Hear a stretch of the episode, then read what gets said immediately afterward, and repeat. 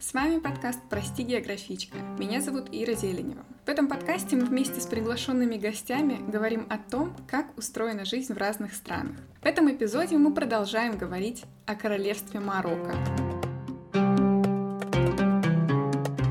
В прошлом эпизоде я рассказывала, как познакомилась с марокканкой Ханой. Она помогла составить первое представление о королевстве Марокко. Если вы еще не слушали первый эпизод, то начните лучше с него. А этот эпизод посвящен любви в Марокко. Придет мужчина с подарками, золото, одежда, кафтан, желаба, Гуччи надо, Луи Виттон. Ну, ну да. Ты скажешь, что ты ее любишь, да, я ее люблю. Ну, купи ей такого подарка. Есть три темы, которые точно надо здесь обсудить. Отношения, что самое очевидное. Кухню, потому что еда для марокканца это больше, чем еда и короля. Любят ли люди короля и что это вообще за человек? Прежде чем начать, нужно дать важную справку. Справка из Википедии. В Марокко живут две группы народов – арабы и берберы. Причем нет такого, что арабов существенно больше. Нет, деление примерно 60 на 40. И эти цифры в разных источниках различаются. Берберы жили в Северной Африке до прихода туда арабов. Вообще слово «берберы» появилось именно в эпоху арабских завоеваний и могло происходить от греческого слова «барбарой» — «варвары». И у арабов это носило значение «не арабы» или «неверные». Сами берберы называют себя имазикхен, что в переводе с их языка означает «свободный человек». Когда арабы покорили берберские племена, берберов насильно обращали в ислам и распространяли арабский язык. Некоторые берберы сильно берегут свою культуру, стараясь как можно крепче сохранить свои традиции. И мне показалось, что это может иметь значение для обсуждения сегодняшней темы. Например, мне хотелось узнать, правда ли то, что берберы женятся только на берберках. И это оказалось мифом, который Хана быстро развеяла что мне мама араба, uh-huh. и мне папа берберский. Что э, я очень люблю об этом разнице, это как респект. Мы уважаем друг друга. Да. Для берберки у них есть своих традиционная музыка, традиционная uh-huh. одежда, традиционные блюда, культура и все. И мы арабы мы это уважаем, uh-huh. и это тоже мы тоже используем, как они используют Арабия.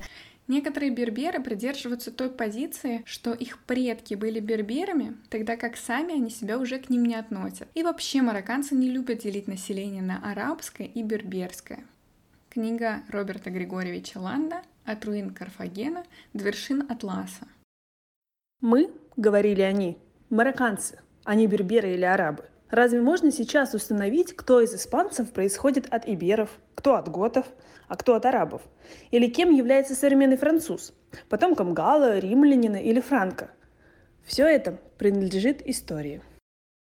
Для того, чтобы разобраться с сегодняшней темой, я пригласила эксперта. Вопросы я задала Марии Киче, которая с 2013 года изучает Ближний Восток, арабский мир, написала книгу «Мекка. Биография загадочного города». Вот что она говорит про разницу между арабами и берберами. Простите за качество записи, мы говорили с экспертом удаленно, и поэтому немного шумим. Ни арабский народ, ни берберский народ, они абсолютно не едины и не единообразны. Потому что когда мы говорим о берберах, мы говорим о э, совокупности племен этносов. Когда мы говорим об арабах, мы тоже говорим о совокупности племен, этносов, социальных и религиозных групп современный египетский бедуин – это одно. Современный иорданский предприниматель – это другое. Ну и, наконец, э, современный саудовский шейх – это третье. И тем не менее, они все арабы. В чем глобальные различия в культуре арабов и берберов? Ислам. Угу. Ислам однозначно. Потому что, когда мы говорим о берберах, это не мусульманская культура ни разу. То есть это и возможность делать татуировки, матриархат в некоторых берберских племенах. В принципе, нечто более яркое, более радостное. Как отличить берберов от, от э, арабов, если ты приезжаешь в страну? Ты можешь как-то визуально... Э, я знаю, что у них есть символы у берберов, которые они на домах рисуют. Можно отличить по татуировкам, особенно женским э, на лице, но они имеют место в основном у старых женщин. Далеко не все арабы делают татуировки и бахарам. У берберов это часть национальной культуры.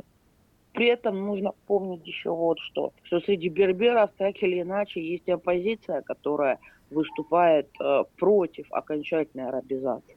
Они просто считают, что их культура имеет право на жизнь, потому что у них культура все-таки местная и коренная, а арабская культура, как ни крути, она привнесенная и в какой-то мере навязана. Они добились, в частности, и того, чтобы э, берберский язык э, стал вторым государственным языком Марокко. Если мы ага. говорим о современном короле Марокко, то он об Мухаммеде VI, то он бербер. Он из берберской семьи происходит. Мы вернемся к разговору про короля в конце эпизода. И мы долго подходим к обсуждению традиционной свадьбы, традиционных блюд, но важно отметить, что несмотря на всю эту традиционность, люди разные и живут все по-разному. И, кстати, король, власть и политика — это вообще коварная тема, у каждого свое мнение на этот счет, а мы здесь не политологи, а исследователи.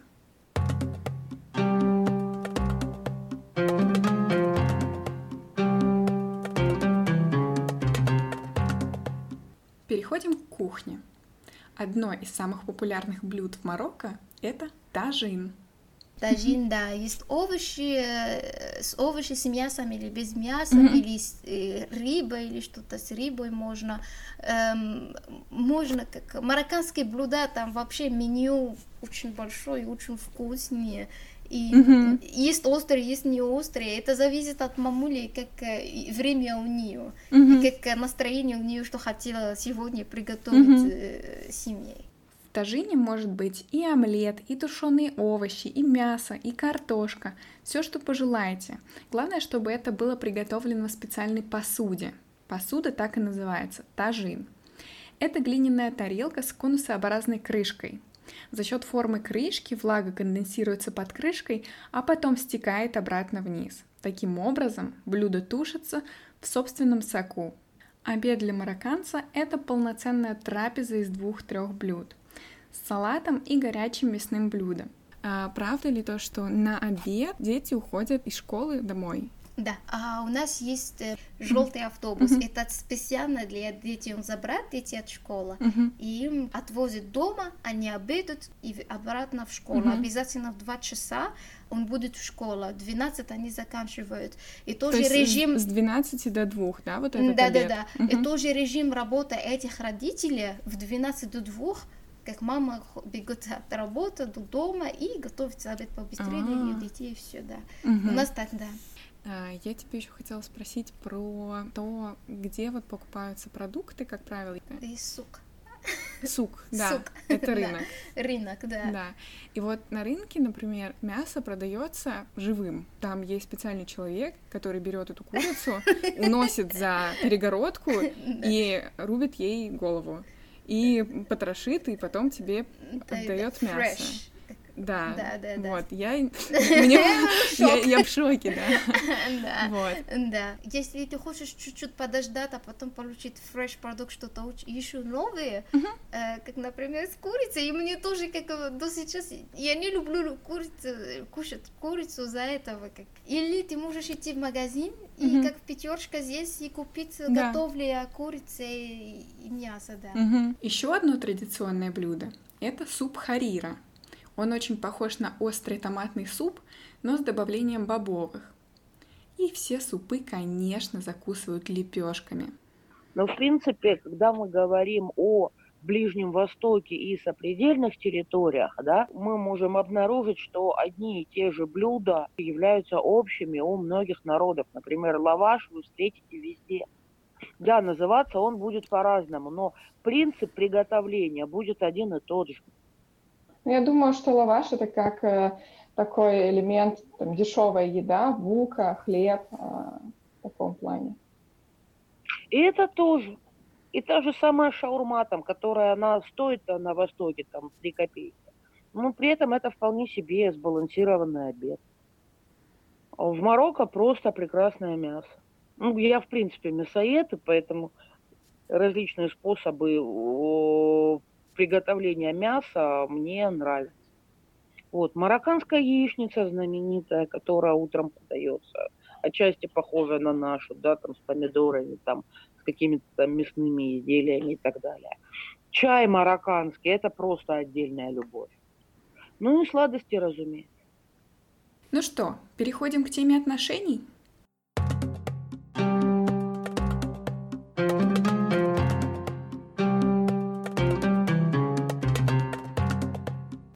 Около десяти лет назад я впервые общалась с марокканкой, и она мне сказала, что скоро выходит замуж, но не знает за кого. Родители ей подобрали мужчину. Мне хотелось узнать, как в сегодняшнем Марокко пары находят друг друга и сохраняется ли традиция выбирать жениха для дочери. Это зависит от местности. То есть, э, предположим, если мы говорим о городе, то пара вполне может познакомиться в институте, на работе, на учебе, в кафе, если речь идет о деревне, либо о какой-нибудь консервативной семье, то да, вполне могут э, подобрать невесту для сына или э, жениха для дочери. Но при этом тут mm-hmm. могут знать, да, что, что за семья, кто подходит, кто не подходит. Может быть промежуточный вариант, да, там кто-то с кем-то познакомился, и родители уже начинают узнавать и делать какие-то выводы, надо оно им или не надо. А как они определяют, надо оно им или не надо? по происхождению, по уровню достатка, отзывам, по родственным связям, а, по каким-то заболеваниям в семье, либо проблемам а, законам, которые у этой семьи есть, либо у этой семьи их нет, по перспективам жениха. А, общество традиционное, что арабское, что берберское, оно на самом деле очень сильно сословно. Поэтому здесь таких вариантов, что дочь э, какого-нибудь там богача из Касабланки, она там внезапно влюбится в этого пастуха из Атласских гор, но это из серии сказок «Тысячи одной ночи». Это зависит от девушки. Угу. Она может тебе верить. Ты, ты идешь познакомиться с ним в кафе uh или что-то. Тебе не нравится, ты скажешь, мама, мама, мне не нравится, все. uh uh Он тебе скажет, иди, найди один, или мы еще идем uh и найдем тебе там uh э, еще один. Ну вот, да. uh Понятно. Но они не будут тебе сказать, нет, иди за, нет, это не. Он рос для тебя, а, мы вот. еще в детстве запланировали. Да, да, да, это нету, это, угу. это там в юге нету угу. сейчас. Остаются какие-то традиции, э, например, ткать берберский ковер. Конечно, остаются. Вообще, когда мы говорим о свадебных традициях, то и невесте берберский ковер на свадьбу обычно, ну, тем более в деревнях. И в Марокко у берберов есть просто отдельная история с традиционными свадебными платьями. Да, то есть они красивые, с вышивкой, там на невесту перед свадьбой надевают там всевозможные украшения, корону там и так далее. В сообществе ВКонтакте 90 и одна ночь Марокко хорошо рассказывается про типичные атрибуты марокканской свадьбы на примере свадьбы в городе Фес. Первый этап – помолвка. Место действия – дом невесты. Здесь происходит знакомство двух семейств. Жених дарит невесте символические подарки. Помолвка продолжается в доме жениха, где семью невесты встречают финиками и молоком. Жених выделяет невесте сумму на покупку вещей в совместный дом. Второй этап – подготовка к свадьбе. В течение трех месяцев девушка должна купить все для свадьбы и своего будущего дома. Самый сложный момент – это пошив платьев у портнихи. Нужно пошить минимум три традиционных платья и одно белое, европейского вида. Каждое платье стоит примерно 1000 евро. При этом портниха должна обладать мастерством, так как на невесту будут смотреть люди. О ней сложится мнение. А общественное мнение в Марокко очень важно. Помимо этого, невеста должна выбрать посуду, украшения и ресторан. Во всем невесте помогает мать и специальная помощница, которая дает невесте советы во всем. Собирает ее в день свадьбы, меняет ей образы. Невеста сама не имеет права себя красить или одевать в день X. Также невеста выбирает себе необычный аксессуар к одному из платьев. Это трон, на котором ее внесут в зал. Трон изготавливается из дерева. Обычно он белого или золотого цвета, что символизирует невинность. Если все-все-все соблюсти и купить, то свадьба выйдет в районе 100 тысяч евро. Это около 7 миллионов рублей. Но марокканцы не расстраиваются, потому что свадьба это один раз и навсегда. У нас девушка не может идти как с ее семьей и скажет «This is my boyfriend». Не может. Это нет. Угу. Просто папа это мужчина, с кем будем замуж. Угу. И все. Там мальчик идет на папа девушка. Здравствуйте, я познакомилась с вашей uh-huh. девушкой, мне ей нравится, я хочу с ней пожениться. А потом папа будет кто? Если он хороший человек, хорошая семья. Uh-huh. Но это ему принцесса, понимаешь мне? И да, если он как все хорошо от него, они согласуют, чтобы они официальные вместе, и они будут замуж скоро. А потом они начинаются приготовить свадьбу, Мгм. а потом свадьба, которая у нас недельник или три дня. Начинает- Свадьба так долго празднуется? Да, э, первый день свадьбы это хамам, марокканские бани. это хамам э, для женщины и мужчины. Второй день это ханадин, марокканский тату хана. Хана. Она одевается на зеленое платье и придет мужчина с подарками. Золото, одежда, кафтан, желаба, Гуччи надо, Луи Виттон.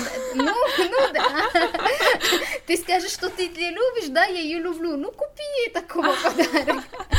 Вот, ну, самые удачные э, девушки это марокканские, потому что такой подарок тебе купить. Да.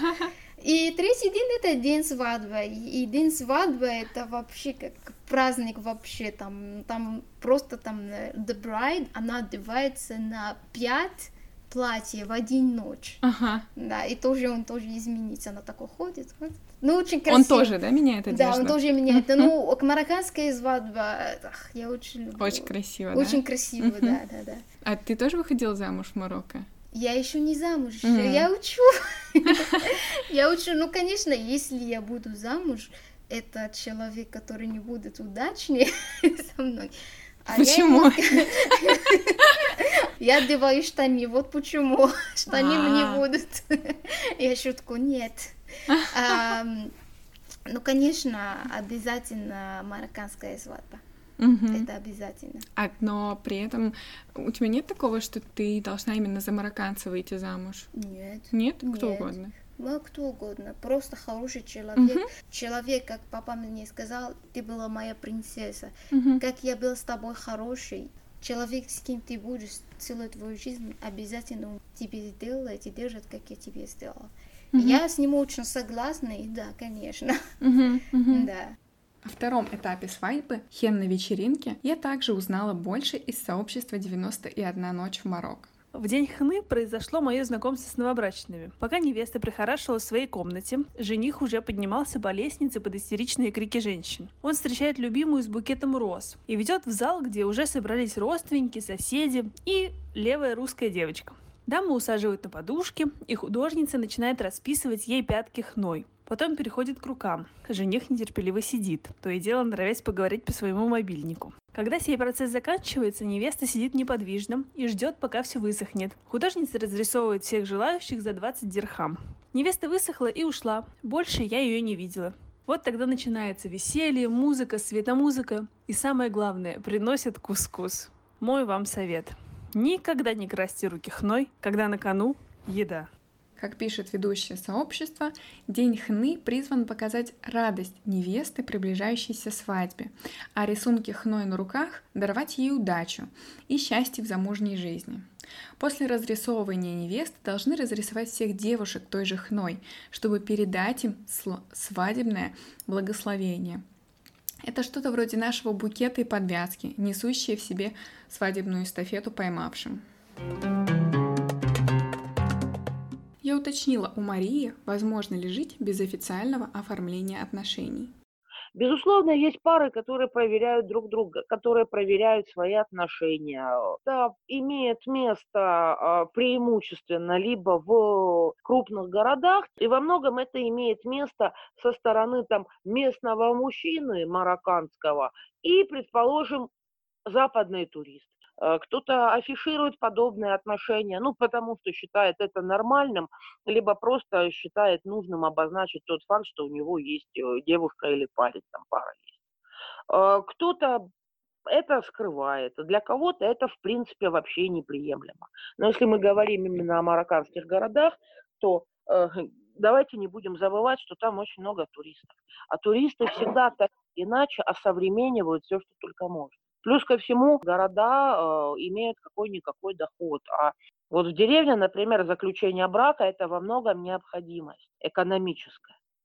Просто потому что там вдвоем, втроем, вчетвером, десятером гораздо проще работать на земле, э, выращивать коноплю ту же самую, чем занимаются в окрестностях Шифшауна, и вообще как-то выживать. Стало интересно, а стоит ли вообще рассказывать окружающим о своих отношениях? На самом деле, опять-таки, все зависит от конкретной семьи, все зависит от конкретной местности. Вот смотрите, сейчас э, Марокко правит а, Мухаммед VI, король. Когда он был молод, и встречался со своей нынешней женой, все знали, что у наследного принца есть девушка. Все знали, как она выглядит. И я думаю, что даже если бы пара бы разошлась по тем или иным причинам, я думаю, что все равно никакой катастрофы не было. В итоге король женился на этой девушке. Ее зовут Лала Сальма. В 2018 году прошла вот такая новость. Мухаммед VI, король Марокко, и принцесса Лала Сальма, которые прожили в браке 16 лет и воспитывают своих детей, перестали появляться вместе на публике. Пресс-служба дворца никогда не подтверждала, но и не опровергала сообщений о разводе. Но журналисты подозревают, что это так. Вот про вот это. Ну, вообще, если есть что-то официальное, они официально идет в телевизор, здравствуйте, они разделись. Развелись, Ру- да? Ну, такого случая нет. Ну, это просто rumors. Это может быть, она решила, чтобы она побольше не хотела быть... э, Публичной личностью. Да, ну, люди скажут, ну, правильно, люди ей фотографировали, она в Джамафла в Маракеш, кушает с ее принц и принцесска, с ее дети. Она идет, она гуляет, она ей есть. Ну, То есть э, она, да, она проводит время с детьми, но Да. она не хочет быть больше публичной Да, личностью. да, ну если что-то там случилось, никому не знает. Что мы можем сейчас сказать, что она просто хотит спокойно жить и все, да. Лала Сальма. Лала — это приставка к имени, которая дается женщинам из королевской семьи в Марокко вместе с титулом. То есть полностью ее следовало называть ее королевское величество принцесса Лала Сальма. Принцессу не раз включали в списки самых стильных королевских персон. Лала Сальма любила появляться на публике в роскошных сказочных нарядах. По слухам, некоторые ее платья с ручной вышивкой, золотым шитьем и драгоценными камнями можно по стоимости сопоставить с хорошим автомобилем. Сама принцесса не сидела в золотой клетке, а разъезжала по миру, участвовала в благотворительных мероприятиях и занимала активную позицию. Например, она принимала участие в реформах, благодаря которым марокканские женщины получили многие права, которые раньше были даны только мужчинам. Но ведь действительно может быть такое, что они развелись, просто не принято разводиться, и поэтому вот король не может это сделать. Не, не, нет, не так. Ну, Нет? если раз, ну, он будет это скажет и все. Да? Насчет разводов. Возможно ли развестись, если у вас там все, любовь не сложилась, не нравитесь? Это не просто, ну, конечно, любовь это просто три первых месяца. После этого не- любовь нету. Это как, э, как ты и человек. Но если, конечно, они не согласны и все, Можно, да? можно. Да. Мгм, мгм. Очень странно, да, и непросто рассуждать там о личной жизни королевской четы Марокко, да, учитывая, что ты нисколько не приближен ко двору. Но мне кажется, что даже если развод там действительно имел место, то об этом никто не узнает. Пресс-служба там та же самая, да, дворца, она найдет очень много всяких э, отговорок при необходимости и объяснит, э, почему принцесса не появляется на публике. Ну, нет принцессы на официальной церемонии, значит, она просто решила на время перестать быть публичной личностью. Но афишировать развод в Марокко, зачем это нужно супружеской чете, да, где все-таки дети еще несовершеннолетние, ну и плюс ко всему, это все равно не прибавит э, никому ни очков, ни плюсов, ни позитива. Понимаете, ведь э, э, если начнутся все эти разговоры о разводе, то внезапно может выясниться, что король не идеален. А такого в принципе быть не может. Король идеален. А у короля одна жена? У него может быть сейчас э, много жен? Вот смотрите, здесь тоже очень интересный момент. А, Да, у Мухаммеда VI одна жена, вот, но у него был отец, Хасан II, тоже король, вот тот самый, который построил огромную мечеть имени себя в Касабланке. Хасана II у него был гарем, И Мухаммед VI, когда он пришел к э, власти, первым делом он распустил отцовский гарем. Но он не просто, да, там открыли ворота и наложницам сказали, идите там на все четыре стороны.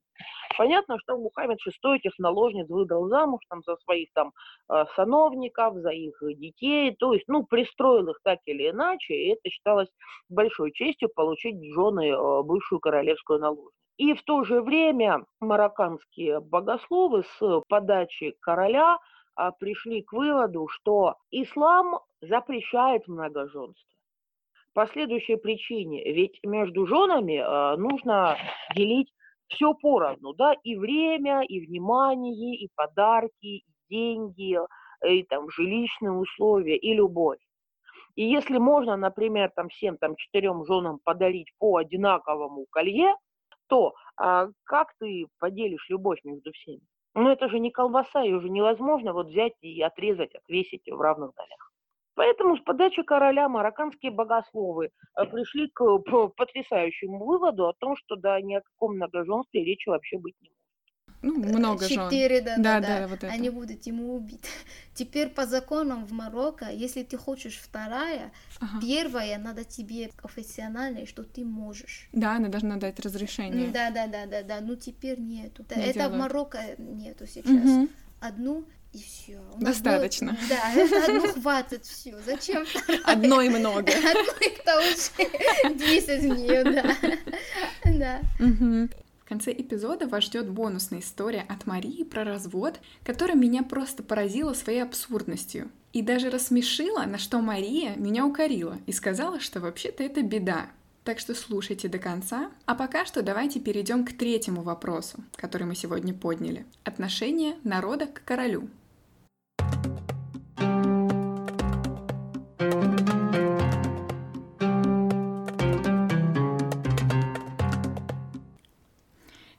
Король Марокко Мухаммед VI правит с 99 года, а до этого 38 лет на троне был его отец Хасан II. Он из династии Алауитов. Они правят в Марокко еще с 17 века. Трон передается исключительно по мужской линии от отца к старшему сыну. Король правит пожизненно или до самовольного отречения. В домах часто вешают портрет короля, хотя это не обязательно. Фотография короля печатается на банкнотах, а при смене короля печатаются новые купюры либо с новым королем, либо с обоими. Это вообще человек, который я как сама очень люблю, очень уважаю. Ну, последние 20 лет он король сейчас угу. изменил Марокко. Да. Откуда у нас этих европейских культур? Откуда у нас есть эта хорошая жизнь? От Него. Это Он, который нам открыл окно, э, открыл нам глаза для этих жизней и uh-huh. жить, э, жить так. Uh-huh. И не просто остаться на место, нет, чтобы продолжать на развитие. Он э, начал в начало как побольше предлагал новые инвесторы из других стран, чтобы открыть их бизнес в Марокко. Uh-huh. Начал много проектов, uh-huh. которые мы сейчас, вот почему мы сейчас живем хорошо. Uh-huh. Не просто хорошо, но отлично. Да. Да. Uh-huh. И, и спокойно, да. У мамы есть своих бизнеса. В ее офис ее есть много портретов короля. Да. Мы ему очень любим. Да. Мы ему очень любим, уважаем. И, и мы знаем, что без него э, мы не будем так. У нас будет очень плохо. Если мы так живем хорошо, uh-huh. это потому что он есть. Хм. Да. Угу. А вот предыдущий король это был его отец, правильно? Э, это Хасан II. Хасан II. Да. да. И, и как к нему относились люди? Ну, я была, мне было... Ну да, ты была маленькая Очень, очень маленькая, да. ну что папа сказал, что, что папа начал, продолжал ему сын. Хм. Да. Угу. А, и вот когда король приезжает в город, э, это праздник для города? Вау! Да? Это вообще все. Если вы знаете, что король будет в ваш города, офис будет закрыт, а вы будете идти на улице просто, чтобы ему видеть или shake his hand. Пожать мы, ему руку? Да, это так мы он, ему любят, uh-huh. любят. Как если он, ты знаешь, что он будет твой район, ты не будешь идти на, на работу, и ваш директор будет, руководитель будет это понимать, он может тоже там будет стоять на тебе на улице. Может быть, ты идешь в интернет и видишь там, там, когда он идет на улице, ты будешь люди там стоять и там сказать, а, мы вас любим, та та та та Мгм. По закону власть короля ограничена Конституцией. Есть правительство и парламент. Но король фактически может распустить и парламент, и снять премьер-министра. То есть у него обширные полномочия. Содержание зданий, которые принадлежат королю, которые нельзя фотографировать, требует больших затрат. И в стране все еще сохраняется бедность. Я спросила Ханну, как она относится к королю. И я понимаю, что это мнение одного человека. Поэтому я хотела уточнить у эксперта, чем запомнится стране Мухаммед VI и правда ли его все любят. Ту, это хороший вопрос. А, Дело в том, что Мухаммед VI известен в какой-то мере тем, что у него был достаточно жесткий авторитарный отец Хасан II. Мухаммеду VI во многом приходится исправлять, либо делать вид, что он исправляет а, то, что происходило при его отце. При отце марокканцы были бедны и безграмотны, если речь идет о большинстве населения. Плюс ко всему, говоря об эпохе Хасана II, многие исследователи говорят о том, что имели место политические репрессии, там пытки неугодных. Ну, безусловно, плюсы определенные были, но тем не менее такая вот темная сторона тоже имела когда Мухаммед VI пришел к власти, он, естественно, унаследовал от отца не только там государство с какими-то плюсами, которые там были, он унаследовал от него и все проблемы автоматически. Но время-то, собственно, изменилось, и поэтому Мухаммеду VI, с одной стороны, а, не а, трудно слыть а, а, любимым, а, прекрасным и либеральным правителем. Для этого достаточно хотя бы не править настолько жестко, как это делал его отец. С другой стороны, все равно что-то делать нужно и с правами человека, и с э, э, социальной сферой, и со многим другим. Первое, что сделал Мухаммед VI, это когда, а когда вступил на престол, а, это объявил политическую амнистию. То есть он а, постепенно и потихоньку освобождал политзаключенных, которые были посажены при его отце. А за что их сажали? Их сажали э, в основном за критику. Сегодняшний король допускает критику в свою сторону без тюремного заключения? Хм, вы понимаете, в чем дело? А, Сегодняшний король по сравнению с предыдущим королем выглядит а, а, более привлекательно. Поэтому, в принципе, критики в его адрес идет гораздо меньше. Если мы говорим о каких-то там официальных марокканских источниках, то критика просто недопустима. То, что происходит у самих там марокканцев там в соцсетях там или где-то еще, ну, извините, это не официальная позиция. Хотя, опять-таки, правозащитники говорят о том, что политические дела все равно есть, и политические заключенные все равно есть. Мухаммед VI в свое время использовал э, мусульманские там, каноны и улемов, то есть богословов, для э, того, чтобы э, страну в какой-то мере вестернизировать. То есть, когда речь шла о многоженстве, да, мы этот момент с вами сейчас обсудили. Но есть еще вот какие моменты. Например, в 2015 году Мухаммед VI запретил в Марокко а, никабы и прочую длинную женскую одежду, скрывающую лицо и все тело. А, официальное объяснение было следующее. Боевики исламского государства, организации, запрещенные в Российской Федерации, и боевики а, других террористических организаций перемещаются по территории Марокко, находятся в Марокко, стартуют из Марокко для того, чтобы свои теракты, теракты где-то там в других местах выполнить. И при этом они как раз-таки скрываются под э, данной одеждой длинной. Э, причем террористы как мужчины, так и женщины. Все, поэтому, поэтому закрывать лицо, например, в Марокко на данный момент и носить одежду, которая скрывает вот все тело, запрещено на государственном уровне, вплоть до того, что э, закрыли швейные мастерские, где изготавливали никабы те же самые. Я удивлена, ничего себе. Я э, была в Марокко, я видела там девушек, которые одеты с ног до головы настолько, что у них сеточка на глазах. Вот, но это, конечно, где-то ближе к пустыне, там, в Мерзуге было. Это тоже вполне может быть, потому что я совершенно не исключаю, что какие-то там подпольные мастерские существуют, что кому-то это шьет там а, тетушка там или бабушка, например. Или о том, что это по-прежнему имеет место ближе в пустыне и в деревнях. Тем не менее, а, процент э, людей, которые стали носить э, длинную одежду и полностью закрытую, он так или иначе уменьшился. То есть, э, если резюмировать, то Мухаммед VI, он, в принципе, его любят, ну, действительно любят. И, да? и, и даже есть в целом за что, просто проблема в том, что, что король борется с проблемами, которые длятся исторически. Конечно. И он не всегда с ними и борется. Просто он зачастую говорит о том, что да, мы боремся.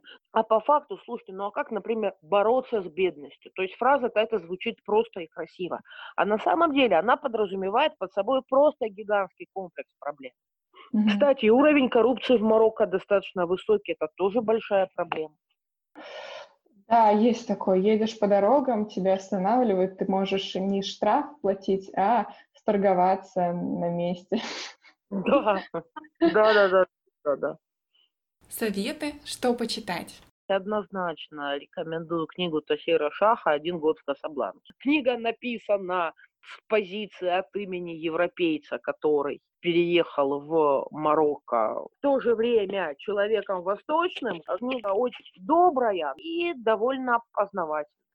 И ну, строго обязательно, как мне кажется, когда речь идет о Марокко, произведение Пола Боуза, американского автора, который в Марокко прожил какое-то сумасшедшее количество времени, там то ли 40, то ли 50 лет, вот, и который писал о Марокко очень и очень много. И об обычаях, и о культуре, причем все это вплетено в нити его рассказов и прочих художественных произведений. То есть это именно художка, это не научпоп. Прекрасно. Спасибо вам большое за участие. Спасибо, до свидания. Если вам понравился этот эпизод, то вы можете поставить 5 звезд, написать комментарий или поделиться с друзьями, например, в сторис Инстаграма, что послушали его. Этим вы дадите мне знать, что это вообще интересно и полезно. А знаете, что еще будет круто, если вы сделаете? Домашнее задание. Вспомните свои путешествия и подумайте, какие ситуации с вами происходили, которые показали жизнь, быт или характер людей в этой стране. Запишите голосовое и пришлите мне в Телеграм. Ссылку я оставлю в описании. Не забудьте кратко охарактеризовать себя. Начинаем знакомиться. А сейчас бонусная история про развод. Я спросила Марию, правда ли, что если в мусульманской стране муж говорит жене слово «развод» в одном разговоре три раза, то они считаются разведенными по законам шариата. А вы слышали, вот недавно, кстати, в Кувейте была просто фантастическая история. Потому что муж разговаривал с женой э, по скайпу, и он в ходе разговора три раза с ней произнес слово «талак». То ли они обсуждали там развод своего общего знакомого, то ли что-то еще. Но сам факт, что они разводиться не хотели, они как раз недавно поженились, наоборот. Вот. Но когда разговор уже был закончен, они внезапно вспомнили, что в разговоре три раза было произнесено мужем слово «талак». И после этого у них началась просто паника. Они не, не могли понять, они разведены-то по сути или не разведены. Они написали письмо в университет Диабант в Индии, известный исламский университет. И там им прислали ответ о том, что нет, на самом деле они разведены. Они спросили, а как им вообще можно восстановить брак, потому что расставаться они никакого желания вообще не имели.